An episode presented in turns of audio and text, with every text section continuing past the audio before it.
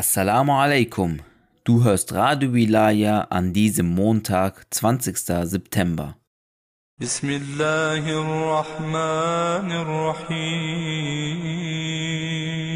السلام عليك يا أبا عبد الله السلام عليك يا ابن رسول الله السلام عليك يا ابن أمير المؤمنين وابن سيد الوصي السلام عليك يا ابن فاطمة. سيدتي نساء العالمين. السلام عليك يا ثار الله وابن ثاره. والوتر الموتور السلام عليك وعلى الأرواح التي حلت بفنائك. عليكم مني جميعا سلام الله. أبدا ما بقيت وبقي الليل. والنهار. يا أبا عبد الله لقد عظمت الرزية. وجليت وعظمت المصيبة بك علينا وعلى جميع أهل الإسلام. وجلت وعظمت مصيبتك في السماوات على جميع أهل السماوات. فلعن الله أمة أسست أساس الظلم والجور عليكم أهل البيت. ولعن الله أمة دفعتكم عن مقامكم وأزالتكم عن مراتبكم التي رتبكم الله فيها. ولعن الله أمة قتلتكم. ولعن الله الممهدين لهم بالتمكين من قتالكم. برئت إلى الله وإليكم ومن أشياعهم وأتباعهم وأوليائهم. يا أبا عبد الله إني سلم لمن سالمكم وحرب لمن حاربكم. إلى يوم القيامة. ولعن الله آل زياد وآل مروان. ولعن الله بني أمية قاطبة. ولعن الله ابن مرجانه ولعن الله عمر بن سعد. ولعن الله شمرا. ولعن الله أمة أسرجت وألجمت وتنقبت لقتالك. بأبي أنت وأمي. لقد عظم مصابي فأسأل الله الذي أكرم مقامك وأكرمني بك أن يرزقني طلب ثارك.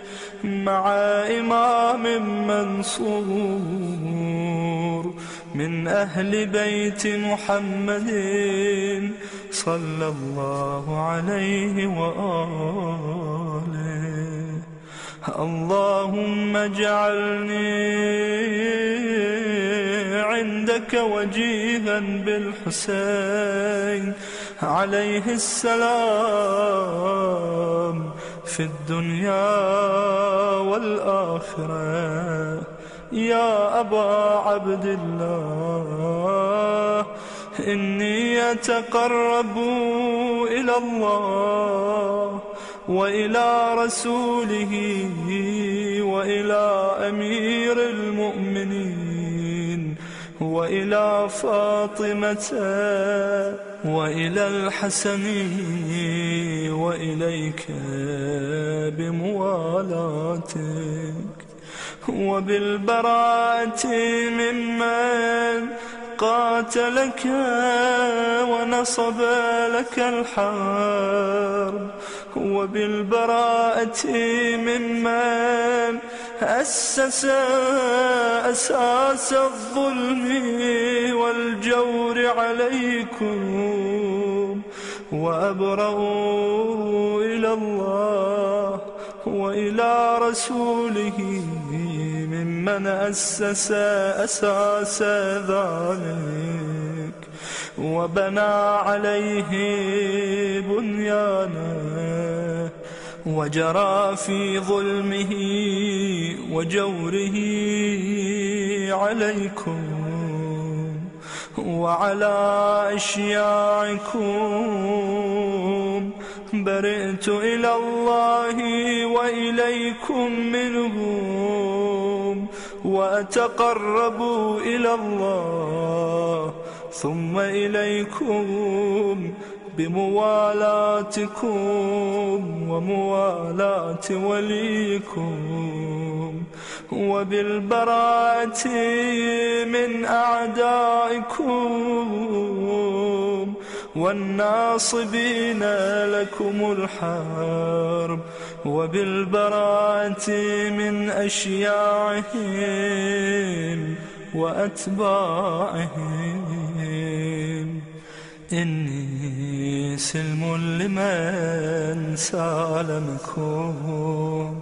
وحرب لمن حاربكم وولي لمن والاكم وعدو لمن عاداكم فأسأل الله الذي أكرمني بمعرفتكم ومعرفة أوليائكم ورزقني البراءة من أعدائكم أن يجعلني معكم في الدنيا والآخرة وأن يثبت لي عندكم قدم صدق في الدنيا والآخرة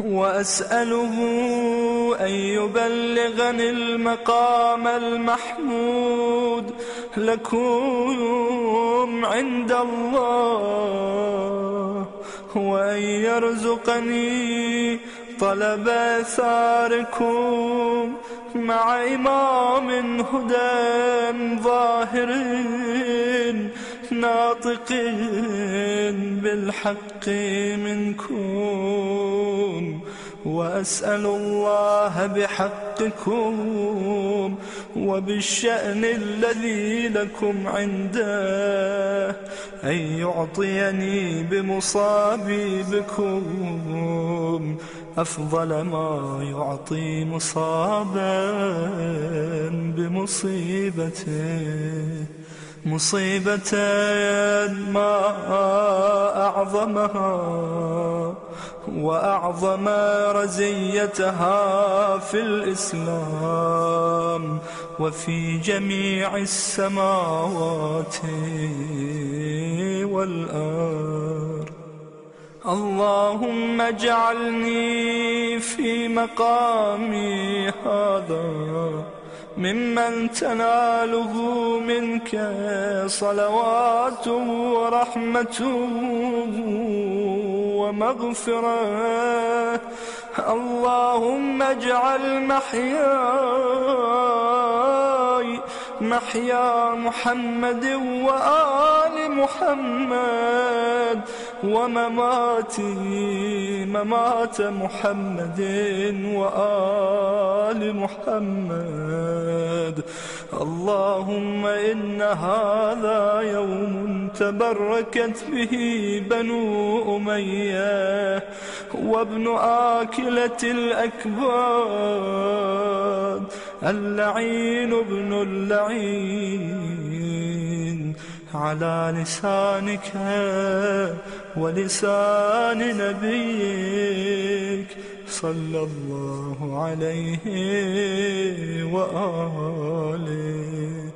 في كل موطن وموقف وقف فيه نبيك صلى الله عليه وآله. اللهم لعن أبا سفيان ومعاوية ويزيد بن معاوية عليهم منك اللعنة أبد الآبدين. وهذا يوم فرحت به آل زياد وآل مروان بقتلهم الحسين صلوات الله عليه. اللهم فضاعف عليهم اللعنة منك والعذاب. اللهم إني أتقرب إليك في هذا اليوم وفي موقفي هذا وأيام حياتي بالبراءة منهم. واللعنة عليهم وبالموالاة لنبيك وآل نبيك عليه وعليهم السلام. اللهم لعن أول ظالم ظلم حق محمد وآل محمد وآخر تابع له على ذلك. اللهم لعن العصابة التي جاهدت الحسين وشايعت وبايعت وتابعت على قتله. اللهم لعنهم جميعا. السلام عليك يا أبا عبد الله وعلى الأرواح التي حلت بفنائك. عليك مني سلام الله. أبدا ما بقيت وبقي الليل والنهار. ولا جعله الله آخر العهد مني لزيارتكم. السلام على الحسين وعلى علي بن الحسين وعلى أولاد الحسين. وعلى أصحاب الحسين Imam Khomeini, Gott habe ihn selig, sagte, Verbindet eure Herzen mit dem Ursprung der Macht, Gott. Denkt nicht, dass wir von uns aus etwas sind. Befreit euch von diesen weltlichen Abhängigkeiten und macht euch abhängig vom Ursprung der Macht. Ihr Tropfen gelangt an das Meer. Wir sind wie Tropfen und gar weniger als Tropfen. Wenn wir uns aber mit dem Meer verbinden, können wir vieles bewirken. Gott ist mit den Gemeinschaften. Im Iran müssen sich alle an die Arbeit machen, damit sie Rettung finden. Rettet euer Land.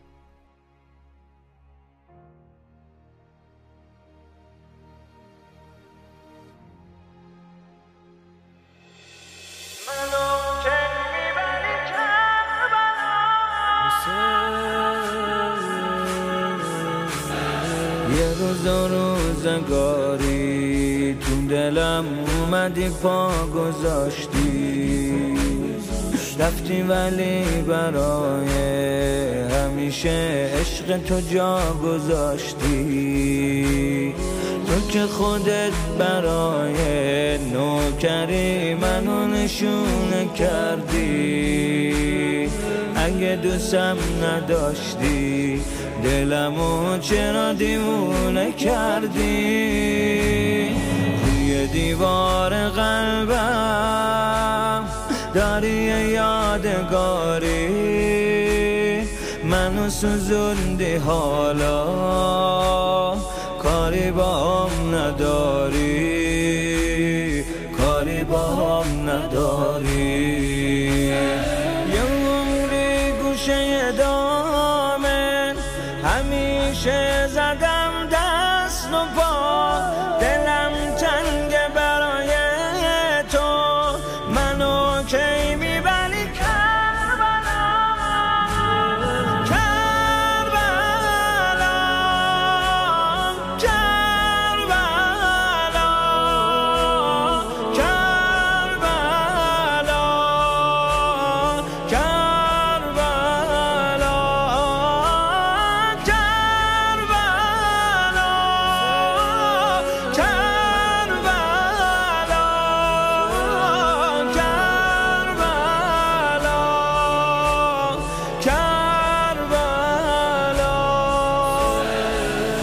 آغوش مهربونت به روی هر کی بازه. بگو تا کی باید عاشق تو بسوزه و بسازه. تو که میری و دنبال همه بیچاره ها میگردی. می‌دونی خیلی وقته که هنوز منو صدا نکردی.